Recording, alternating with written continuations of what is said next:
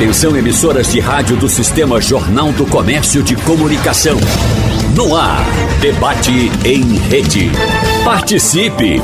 Rádio Jornal na internet. www.radiojornal.com.br o modelo de trabalho, preste atenção, 100, 80, 100. Isso mesmo, é de número que eu estou falando. Esse modelo, que quer dizer 100% do salário, 80% de horas trabalhadas e 100% de produtividade, fez parte de um programa piloto no Reino Unido que envolveu 61 empresas de diversos setores e quase 3 mil trabalhadores entre julho e dezembro do ano passado. E resultados positivos. Funcionários com tempo livre e bem-estar maiores para as empresas, a redução da carga horária semanal de trabalho acabou auxiliando.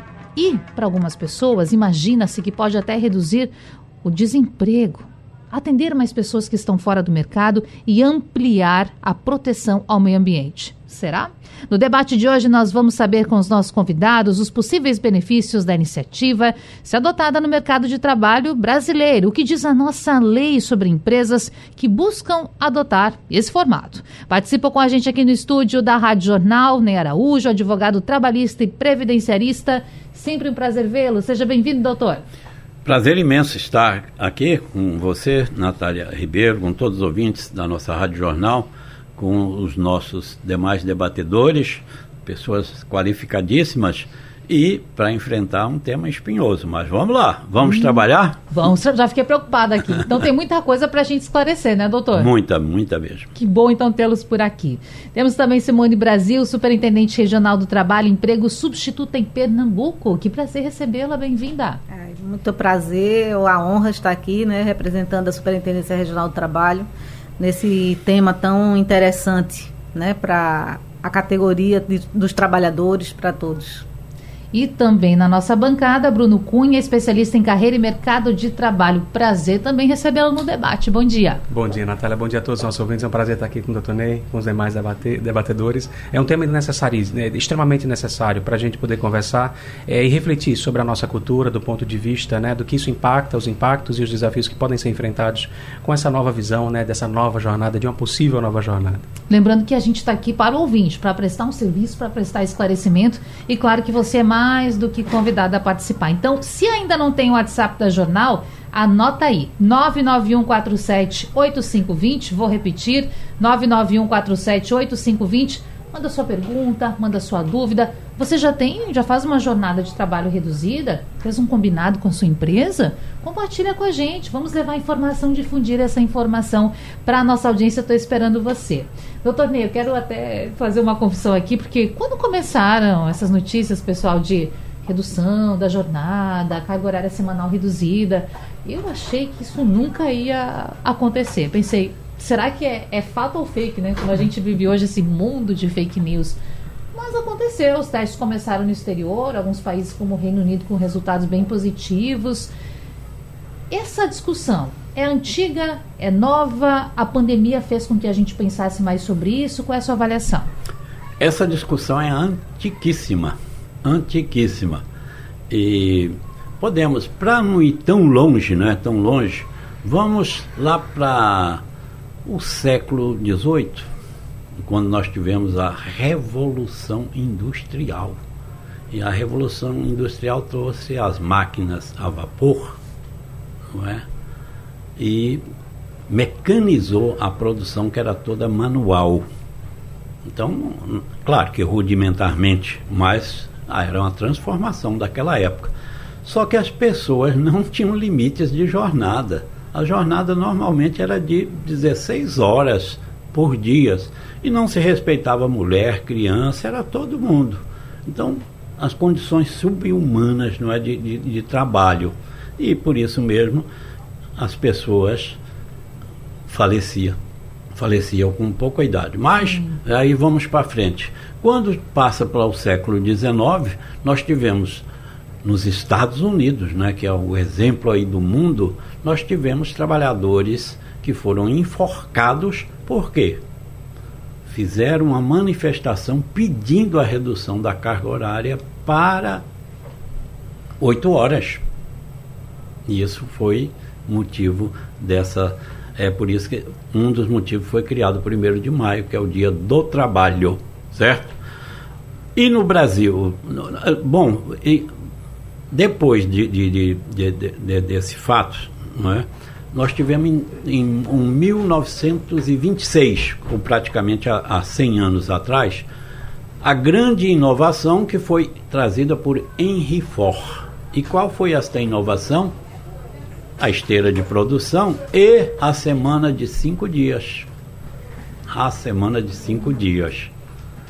E que se lutou com isso, nós, por exemplo, a nossa carga horária né, era de 48 horas semanais até a Constituição de 1988. História recente do Brasil. Recente, então seis horas, é, seis dias por semana trabalhando oito horas diárias, 48 horas.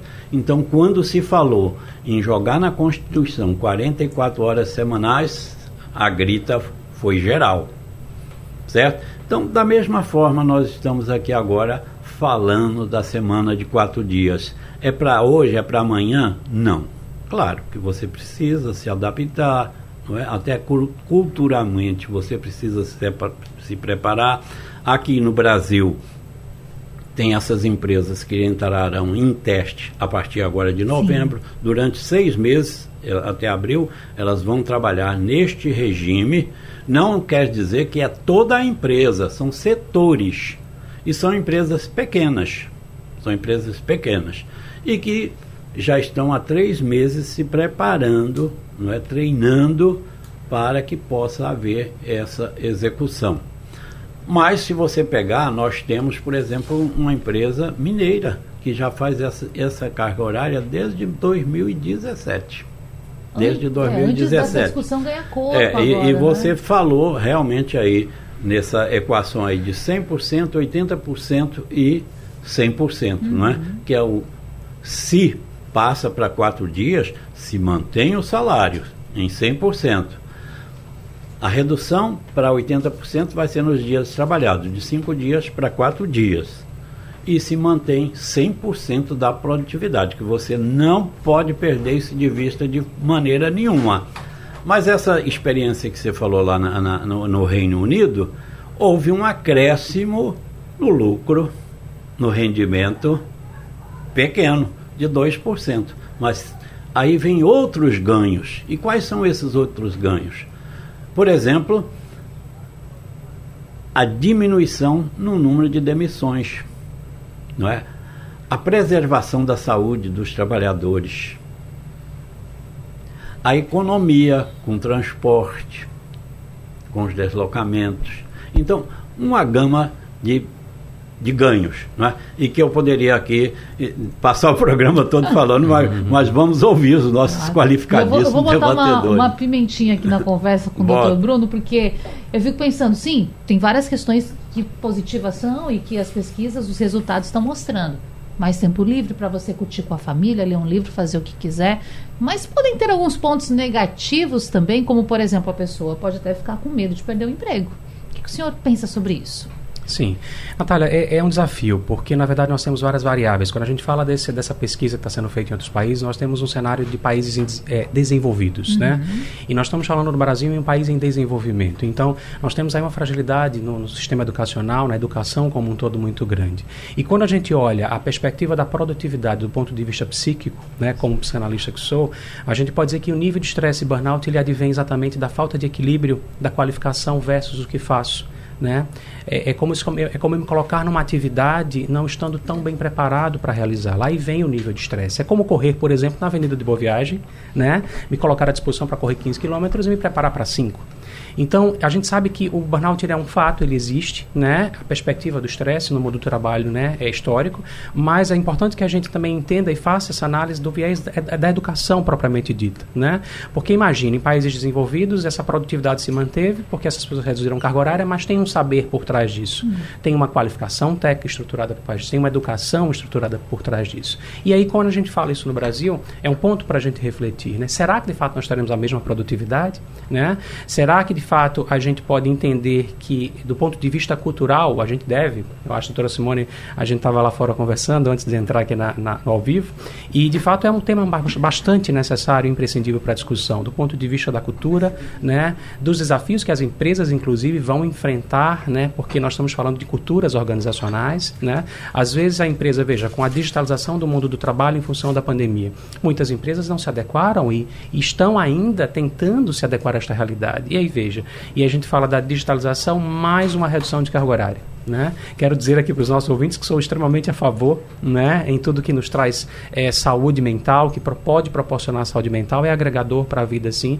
é, do nosso, dos nossos é, é, indivíduos, né, do, com, como nós somos indivíduos, mas é importante que a gente possa também trazer alguns outros pontos para a gente poder debater e, claro, né, e construir isso juntos a 10, 20, 30 mãos, eu acho que é o grande desafio e a gente encontrar caminhos e soluções para proporcionar essa realidade. Natália, só um, um, uma partezinho aí no que ele falou que é muito importante. Sim. Inclusive também eu, eu, eu, conversava com Simone fora ali antes do debate, não é que trouxeram, por exemplo, trabalho intermitente para o Brasil uma aberração. Não é que não possa haver o trabalho intermitente, mas tem que haver regras, não essas aí que escancararam as portas.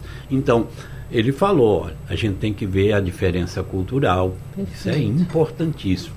É por isso que você tem selecionado aí um pequeno número de empresas aqui no Brasil e que estão passando por treinamento nesses três meses para saber o resultado em abril. Como é que foi? Não é? Porque é lógico que vai ter que haver adaptações, não é? E levando em considerações as condições não só, so, não só culturais, sociais e econômicas do país. No mínimo isso tudo. Então é, um, é, importante claro, esse aspecto. E é um país de magnitude, um país de regiões e estados. Uma diferença, diferença imensa. E, por isso até enquanto vocês falavam, eu pensava aqui com Simone, porque temos que entender a realidade de Pernambuco nesse contexto. É claro, o doutor Ney já disse, não são todas as empresas que talvez vão aderir esse modelo. Eu penso até nas profissões, gente um jornalista, um radialista, e me coloco, muitas vezes a gente fala aqui sobre isso. A notícia, como se fala, não tira férias, não tira folga. É claro que a gente não trabalha 24 horas por dia, mas há uma rotina, há um enredo envolvido em tudo isso. E aí, Simone, eu fico pensando e gostaria que você trouxesse essa experiência para a gente de uma conhecedora desse assunto. Pernambuco, será que nas suas atividades comerciais, as principais, estaria preparado para encarar essa redução da jornada semanal?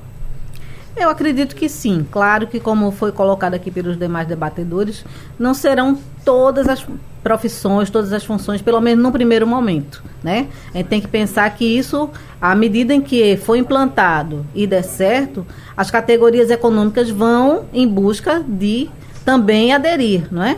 Dando certo, não só para a categoria A, B, mas todos vão querer usufruir desse benefício de, de uma semana de quatro dias, né?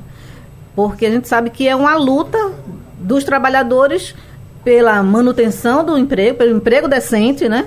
Uma manutenção do, do salário, pela redução da jornada de trabalho, na medida em que é, a gente tem visto cada vez mais o adoecimento por conta do excesso de trabalho, não só do excesso na, na extensão, mas na intensidade. Né? Uhum. E isso se tornou bem claro na pandemia. Né? As pessoas passaram a trabalhar full time praticamente. Né? E a gente sabe que o celular deixou a gente à mercê né, de estar o tempo todo plugado e viver em função do trabalho.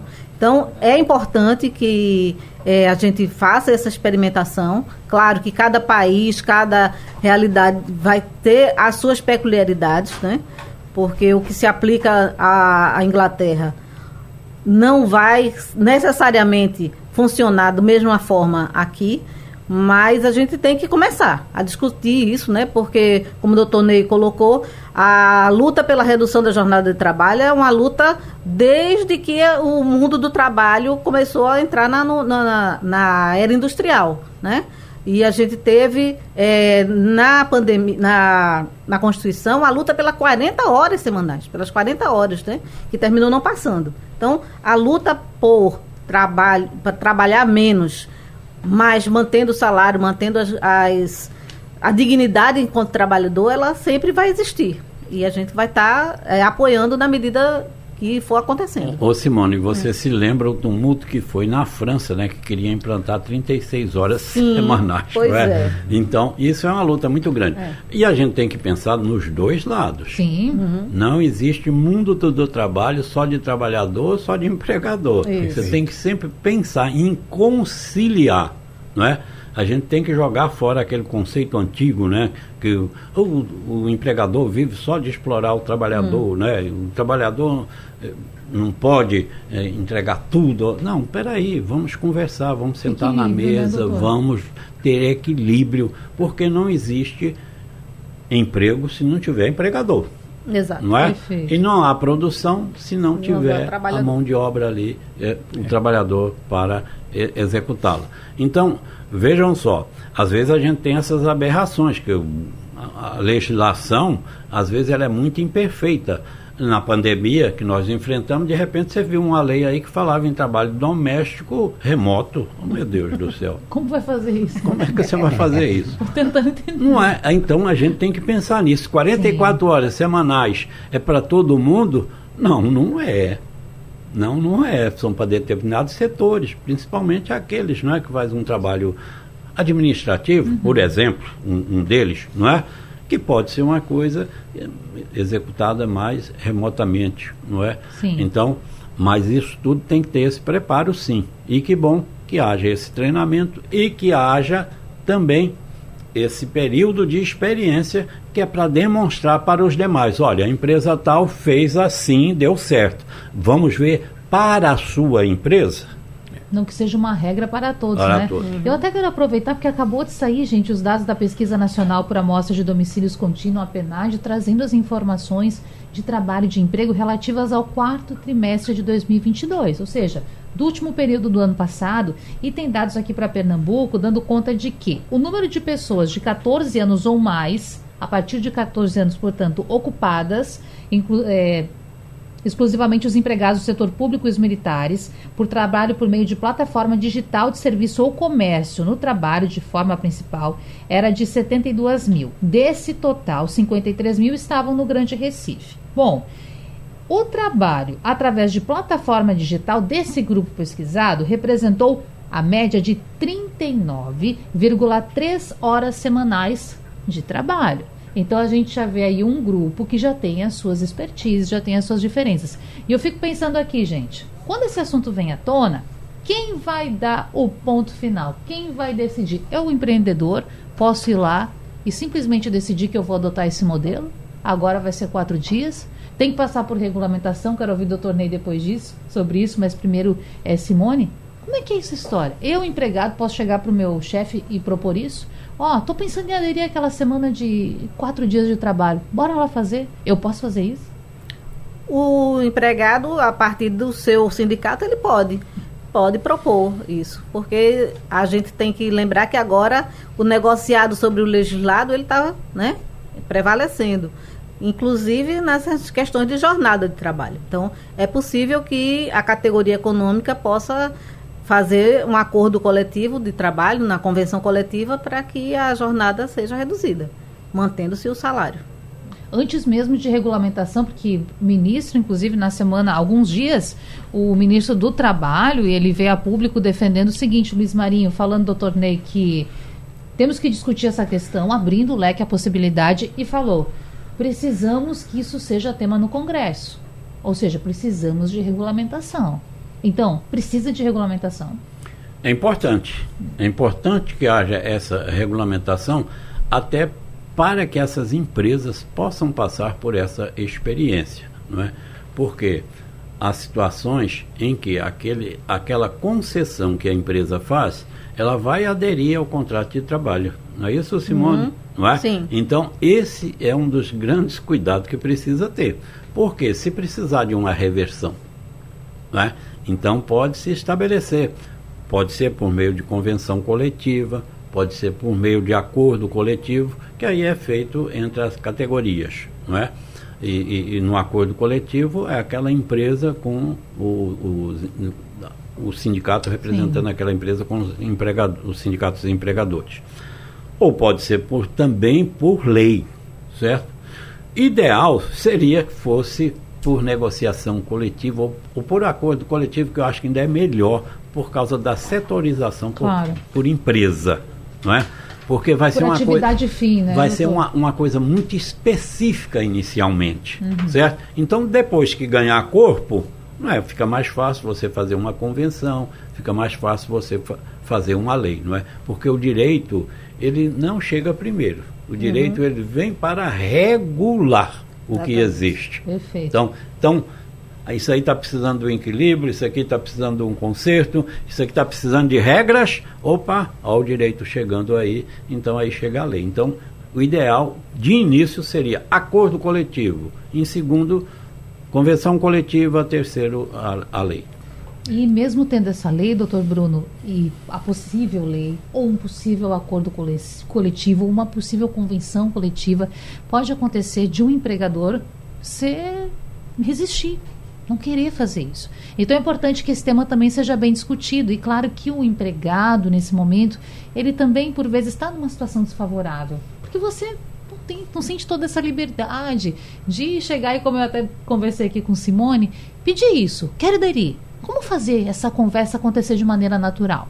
Maravilha. Apesar da necessidade do direito, né, é, uhum. é, basear, basear toda essa mudança, né, regular toda essa mudança, é importante que a gente também entenda que às vezes a gente pode gerar no empregador, no empregado, no, no colaborador, um sentimento de esmagador do tempo né?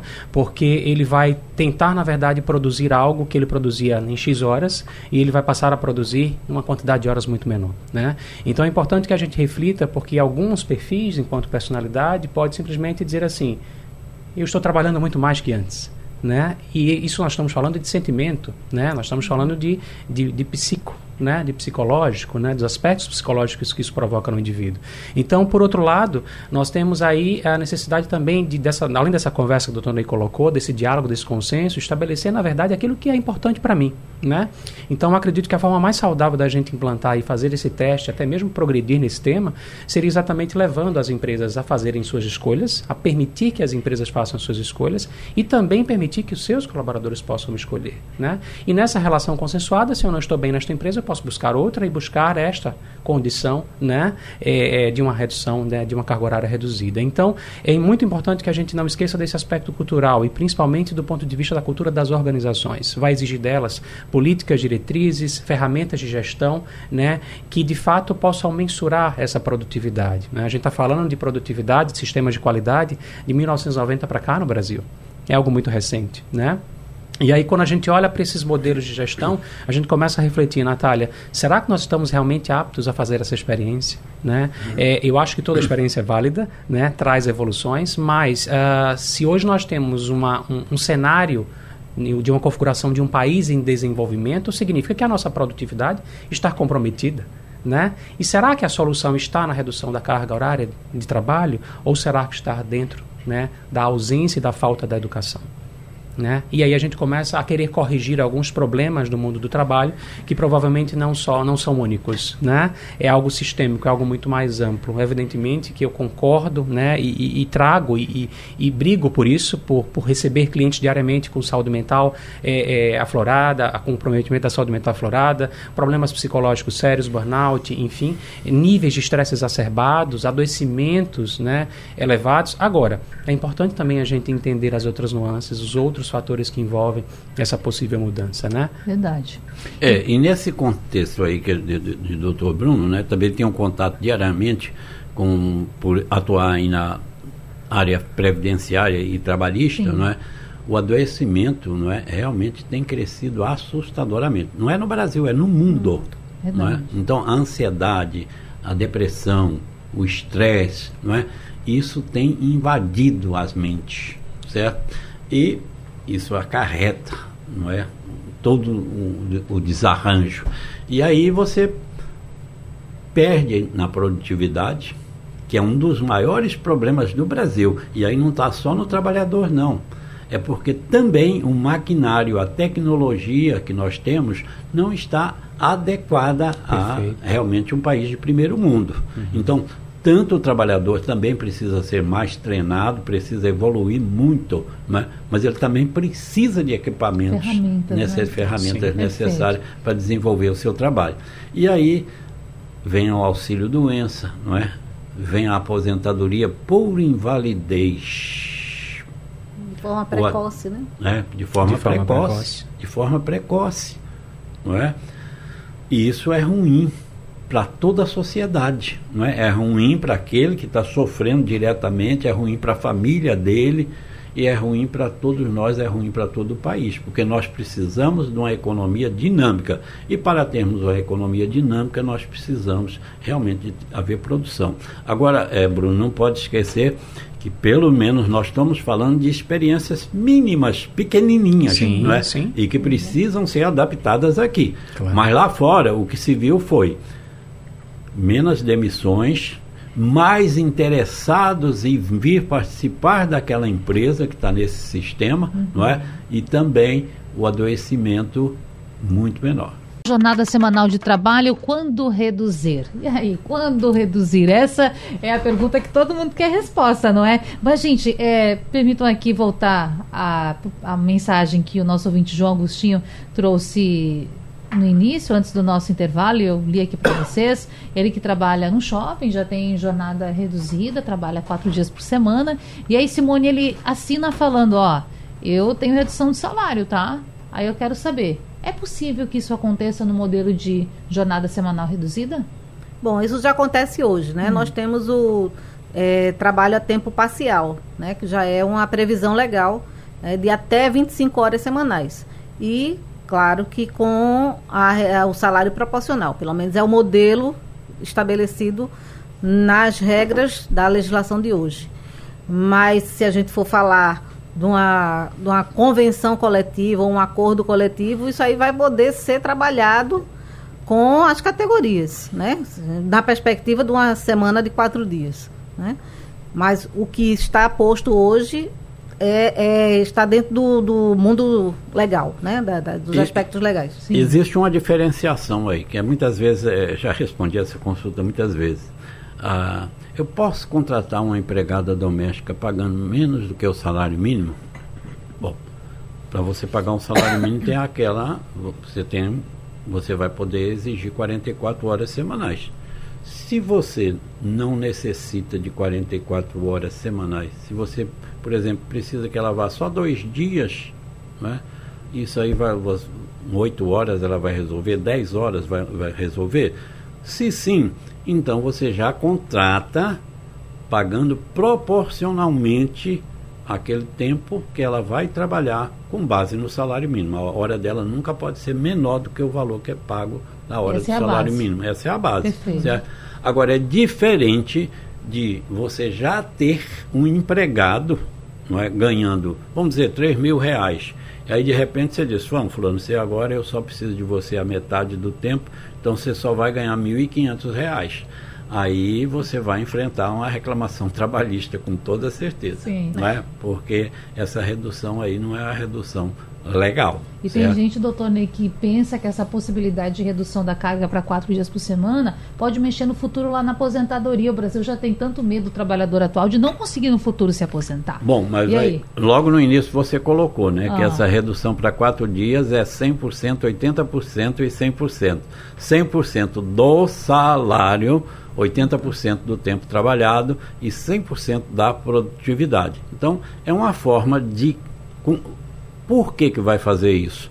Porque, o trabalho, porque as empresas agora passaram a ser boazinhas com os empregados? Vamos assim, vamos colocar a coisa bem claro. popular.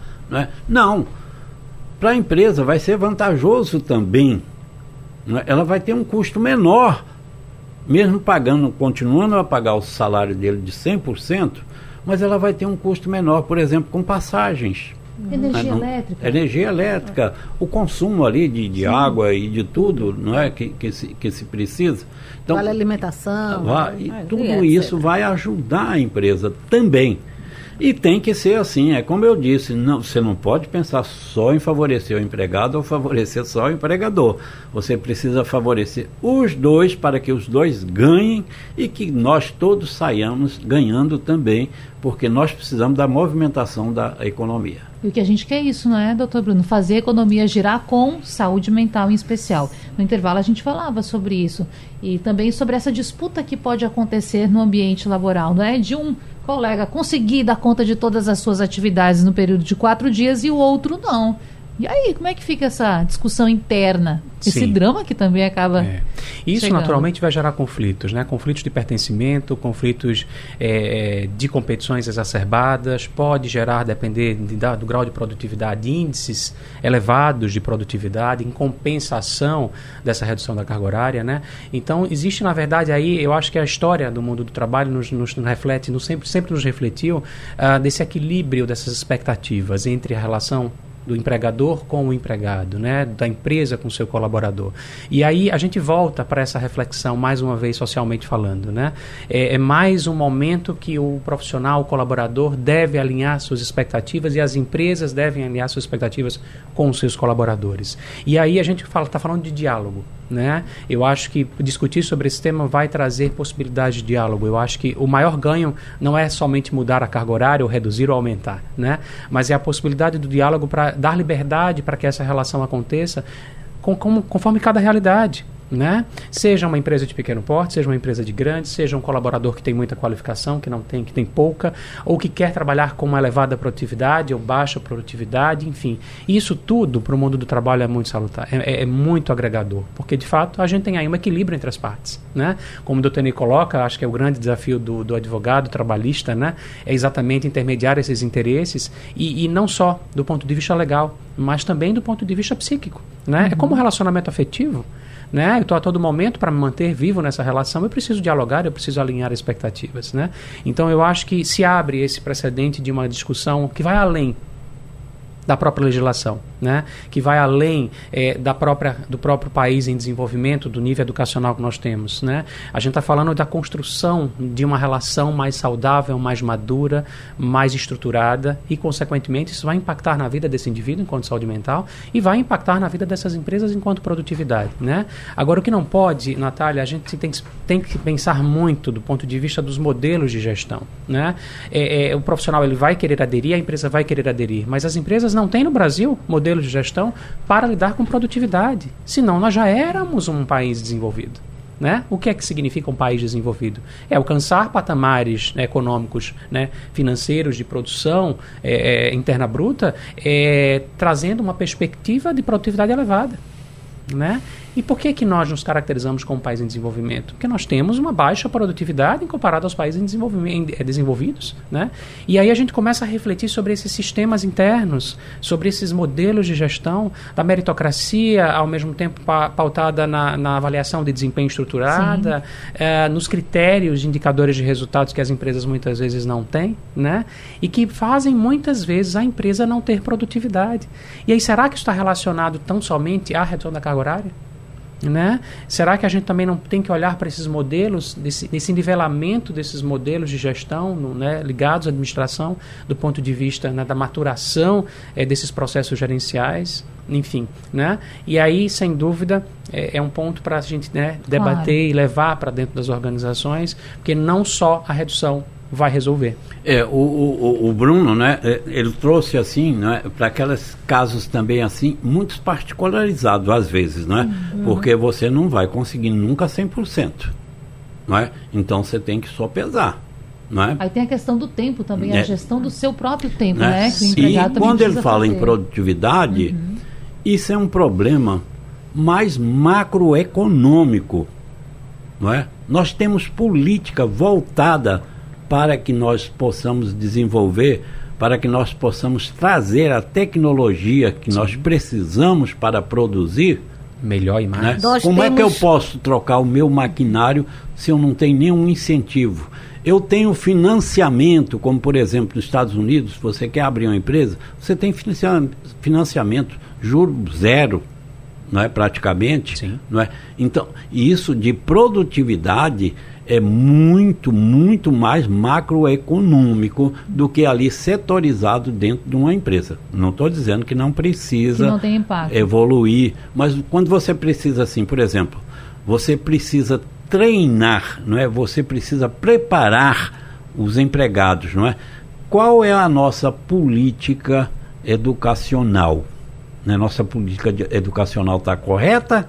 Nós temos preparado Ela realmente as, as pessoas para irem para o mercado? Então, isso é um problema muito mais macroeconômico que nós precisamos aprender a votar para que as nossas soluções políticas sejam melhores. Por fim, tudo se encaixa, né, Simone? Isso, falar. é porque nós não temos sequer uma educação formal adequada. Perfeito. Né? Nosso trabalhador eh, médio não tem, coitado, capacidade de interpretar um texto. Como é que ele vai conseguir operar máquinas mais elaboradas, a tecnologia? A gente está vendo aí a- o apagão tecnológico que da mão de obra, né? Que a gente tem no, no, no país Sobrando emprego nessa sobrando área, sobra emprego. porque não temos pessoas qualificadas na área de tecnologia para atender, né? E é, quando a gente começou a implantar aqui o estaleiro, né? Acho que todo mundo lembra que foi uma correria louca para capacitar trabalhadores locais para Importou muita mão de Importou obra. muita mão de obra mão de porque obra. nós não tínhamos trabalhadores locais qualificados para trabalhar na- no estaleiro, né? Em, na- na- em atividades bem específicas. Sim. Então, a gente está falando de tecnologia, mas a gente ainda não tem uma qualidade de educação básica, formal, que eh, permita que o trabalhador tenha eh, esse discernimento em trabalhar, em, em, ah, escolher onde ele trabalhar. Escolher qual atividade ele vai exercer. Hoje em dia, e a gente está falando de empresas estruturadas, né? empresas, assim, grandes empresas. E quando a gente vai para uma empresa pequena, uma, prese- uma empresa de bairro, uma empresa que também está se estruturando, porque o próprio empresário também foi aquele que passou a, a empresariar, ter o seu empreendimento por não ter mais oportunidade de trabalho. Muitos empreendedores começaram a, a surgir, principalmente a partir da pandemia, por necessidade, né? Sim. É. Né? É, Então, eles é, também é, não é têm nenhum preparo. é por eu isso- fico um pouco constrangido de É. falar empreendedor, porque a pessoa Isso. já vem de uma dificuldade. Isso. Mas né? é importante. É por isso né, que eu disse da, da, desse olhar de produtividade macroeconômico, né? Por quê? É porque nós precisamos de uma política, né? Voltada para preparar, né? O, o, o trabalhador para entrar no mercado de É, trabalho, e né? também, doutor Ney Simone, a gente acaba percebendo também a nossa evolução social do ponto de vista da diferença entre emprego e carreira. A pandemia nos trouxe uma grande reflexão. Acho que foi um dos, dos maiores, acho que o único benefício que a pandemia nos trouxe. Foi exatamente nos proporcionar que aquele profissional que estava num vínculo CLT formal no mercado de trabalho, ele teve a possibilidade de empreender, de dar aula, de ser consultor, de ser um prestador de serviço, né? explorar outros papéis da carreira. Mas, Natália, todos esses papéis da carreira sempre tiveram à nossa disposição. E por que que culturalmente nós estávamos condicionados apenas a um modelo, a ter um vínculo CLT? Cultura. Né? Cultura. Então nós estamos vivendo uma quebra né, do conceito entre emprego e carreira. Né? E eu acho que vai nos tornar uma sociedade mais refinada naturalmente. Por quê? Porque, na verdade, emprego é aquilo que nos inge- ingessa, nos limita, nos poda, né? É, e carreira tem a ver com propósito. Né? O que, que eu quero enquanto missão de vida neste mundo? Qual é o meu propósito enquanto sociedade? O que, que eu quero Como eu posso oferecer? contribuir? contribuir para o mundo, né? Então veja, é, e aí vem, né, Simone, essa perspectiva da, da, da, da grande, do grande déficit educacional que nós temos no Brasil, mas que também traz raízes que foram oriundas da escravidão, né? E, desse, desse, desse, desse pilar, é, desse, dessa configuração, melhor dizer, de subserviência, né, de submissão. Então é, é aquilo que eu trato dos meus atendimentos individuais todos os dias quando o cliente chega para mim, eu digo, você quer emprego ou uma carreira? Né? Porque, na verdade, não somos obrigados a escolher um ou outro, mas nós temos que ter a consciência daquilo que nós queremos para nós. Né? Então, é, é muito é, é salutar a gente falar sobre essa temática, porque isso envolve também essa perspectiva da briga pelos nossos direitos trabalhistas. Claro. Entendo que nós temos que brigar e evoluir quanto a esses direitos, mas, ao mesmo tempo, entender que esse direito vem também a reboque uma perspectiva pessoal daquilo que eu quero para minha vida em si, né? E aí vem um ponto de, vem aí um viés, tem um viés completamente psicológico, psicossocial, né? Do ponto de vista como o doutor Ney colocou, da cultura, da cultura brasileira. O que é que diferencia muitas vezes, não somente isso, um país em desenvolvimento de um país desenvolvido? É exatamente a relação desse indivíduo com o mundo do trabalho, como ele se porta, como ele se coloca diante dessa realidade e praticamente, claro, a gente nós temos nós temos que ter políticas públicas. Isso é uma briga que eu acho que é é, quase que é, é, impossível não deixar de falar disso, não tem como, né? precisamos de políticas públicas. Mas a gente precisa também levar a nossa sociedade a refletir sobre essa relação com o mundo do trabalho. Né? Eu quero ter um emprego, eu quero ter uma carreira, e isso tem a ver com produtividade, e isso tem a ver com identificação dos nossos próprios talentos, isso tem a ver com redução de burnout, e aumento da satisfação do mundo do trabalho, de satisfação profissional, realização, sentimentos positivos diante claro. dessa construção, né? E aí a gente tem também, por exemplo, só um viés pequeno, eu sei que para não fugir muito do tema, mas a gente tem um viés que a gente sofre no sistema educacional, que negligencia, por exemplo, a orientação vocacional, né? E aí as pessoas elas acabam carregando um fardo nos seus trabalhos né? Porque elas escolhem, não têm a possibilidade de escolher, elas buscam um trabalho ao invés de uma carreira, e isso reverbera naturalmente né, na sua relação, na qualidade da sua relação com o mundo do trabalho. E aí e não aí, importa se seja, se for quatro dias, se for cinco, se for um se dia for de 20, trabalho. não é. vai importar, né? Veja, porque nós temos uma relação aí completamente psíquica, né? Sim. Uma relação de dentro para fora e não de fora para dentro. Perfeito. Que importante termos visões diferentes, pessoas que sabem do que estão falando e que nos fazem refletir.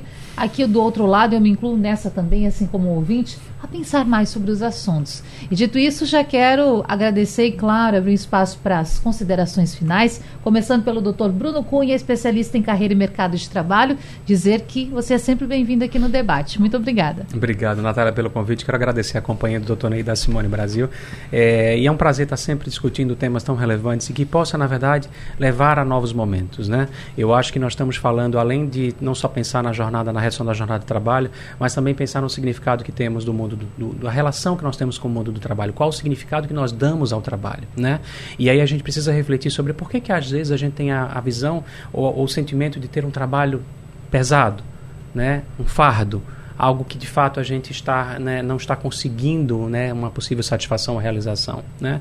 Então, é claro que a redução é um tema importante, eu acho que merece discussões extremamente aprofundadas, né, como a ótica de uma superintendente do mundo do trabalho, de um advogado trabalhista, de um olhar psicológico diante de um tema tão complexo. Mas eu acho que a gente tem como construir muitas coisas, né, Simone e, e Dr. Ney. Ah, já construímos aqui hoje, já levamos muita informação para o ouvinte. Simone Brasil, Superintendente Regional do Trabalho e Emprego Substituta no Estado, também seja sempre bem-vinda aqui. Muito obrigada pelas contribuições. Ah, foi uma honra, né? Passou o tempo rapidinho, a gente Passa nem, né? Mas é muito importante essa discussão, né? A gente está só no começo, é o primeiro momento de uma discussão que ainda vai ser é, muito debatida, né? Até porque ainda vai ser haver o momento da, da, do teste aqui no Brasil, né?